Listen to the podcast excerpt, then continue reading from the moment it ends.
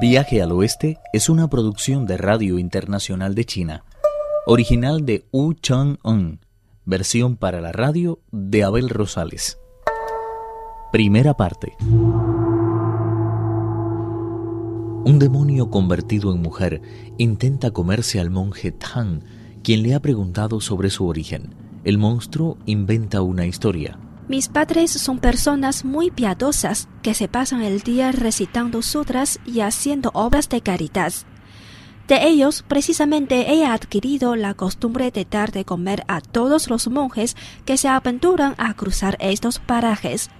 Hasta muchos años después de casados no tuvieron ningún hijo, y si no llega a ser por intervención de los dioses, tampoco yo hubiera nacido.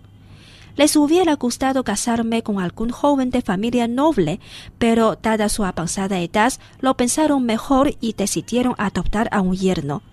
Así no les faltaría de nada ni en esta vida ni después de la muerte. Luego de observar con atención a la mujer, el monje dijo Perdóname, pero encuentro algo extraña tu manera de explicar las cosas. Acabas de decir que tus progenitores aún no han muerto y que han adoptado a un yerno para que cuide de ellos. ¿No sería más lógico que tu esposo fuera el encargado de cumplir tu promesa? No está bien que una mujer recorra sola las montañas sin ningún criado ni nadie que la acompañe. Me parece demasiado peligroso para una dama. El monstruo confesó que su marido se encontraba al norte de esa misma montaña, arando los campos con unos cuantos criados, que iba a llevarle la comida. Habló de los pocos criados que tenían y que sus padres eran muy viejos. Con fingida cara de ternura, el demonio está frente a los monjes, sugiriendo que disfruten de las viandas que tienen sus jarrones. Agradezco de todo corazón tu gesto, pero uno de mis discípulos ha ido a recoger frutas y no tardará mucho en volver.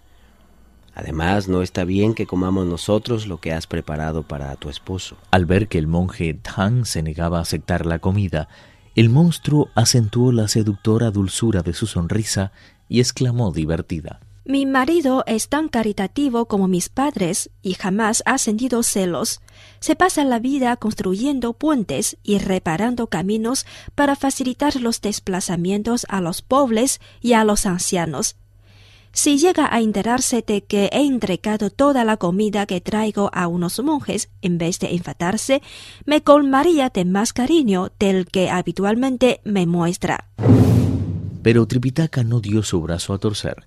Pachi, por el contrario, se mostró muy enfadado y no dejaba de lamentarse diciendo nos sirven el arroz en una bandeja y él se niega a aceptarlo, alegando que un vulgar mono ha ido en busca de unos melocotones que, a buen seguro, estarán todavía más verdes que una corteza de árbol. Sin pedir permiso a nadie, el idiota se acercó al jarrón de las viandas y se dispuso a comerlas. Fue una suerte que en aquel mismo momento regresara por los aires el peregrino, cargado con los melocotones que había cogido en las cumbres del sur. Cuando se halló encima de sus hermanos, abrió cuanto pudo sus ojos de fuego y sus pupilas de diamante y descubrió con asombro que la mujer con la que estaba hablando su maestro era en realidad un monstruo. A toda prisa sacó la barra de hierro, pero cuando se disponía a descargarla sobre la cabeza de la bestia, Tripitaka le agarró de las mangas y exclamó furioso. ¿Te has vuelto loco, Ukun?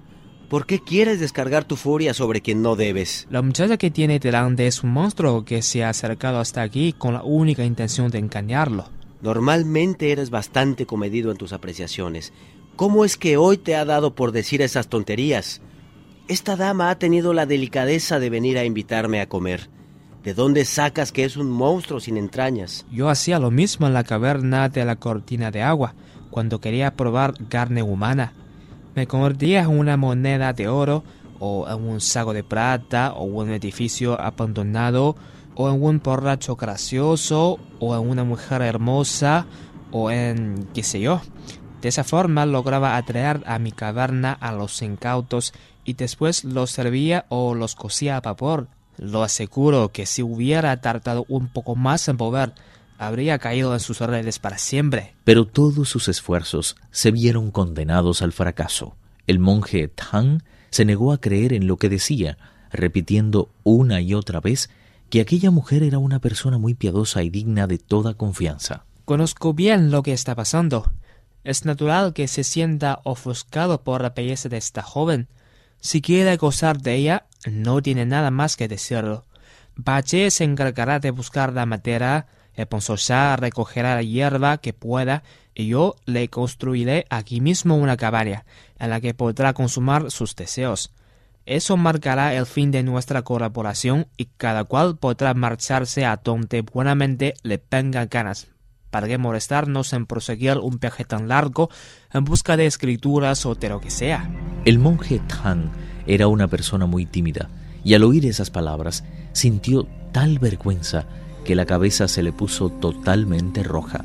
Eso no amainó, no obstante, la furia del peregrino, quien echando mano de su barra, descargó sobre el monstruo un golpe terrible.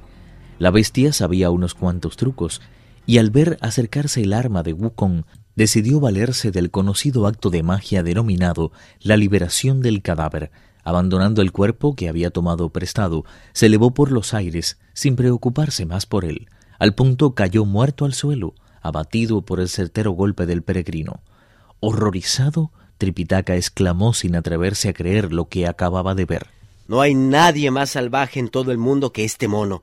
A pesar de repetírselo tantas veces, la vida humana le importa poco. Cálmese y no sea tan duro conmigo. Ahora acérquese y vea lo que hay en estos jarrones. El bonzo Shah agarró de la mano a Tripitaka y le condujo a donde estaban los dos recipientes. Las tortas de vino se habían esfumado como por encanto, y de su fragancia no quedaba absolutamente nada. Todo lo que podía verse era un puñado de gusanos muy largos y repugnantes.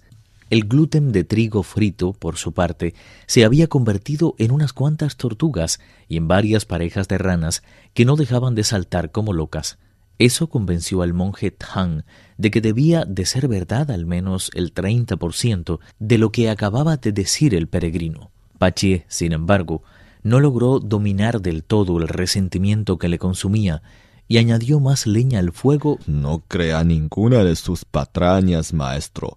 Usted sabe que nuestro hermano mayor es muy aficionado a usar su vara de hierro. No digo que su intención fuera matarla, sino que no calculó bien las fuerzas y terminó sin querer con ella temiendo que fuera a recitar ese conjuro que le produce tantos dolores, decidió valerse de la magia para hacer creer lo que no es. Para él todo está bien, incluso burlarse de usted con tal de salvarse de ese tormento. Las palabras de Pachie produjeron en Tripitaka el efecto deseado. Furioso con el más fiel de sus discípulos, hizo el gesto mágico con una mano y comenzó a recitar el conjuro en alta voz. El dolor creció en la cabeza del peregrino, que no paraba de gritar. ¿A qué viene a atormentarme de esta forma? Los que hemos renunciado a la familia debemos ser amables con la gente en todo momento y no abrigar pensamientos de destrucción y muerte. Cuando barremos el suelo debemos apartar las hormigas a un lado y poner pantallas a las lámparas para que las polillas no sufran daño alguno. Pero tú, tú te complaces cada vez más en la práctica de la violencia. ¿De qué te vale ir en busca de las escrituras si a cada paso que das terminas con una vida? Con una actitud así es mejor no sacrificarse. Por mí puede regresar. ¿A dónde quiere que regrese? A donde te dé la gana. No quiero que me sigas como discípulo.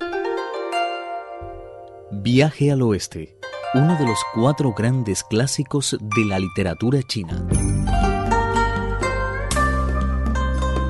Versión para la radio Abel Rosales.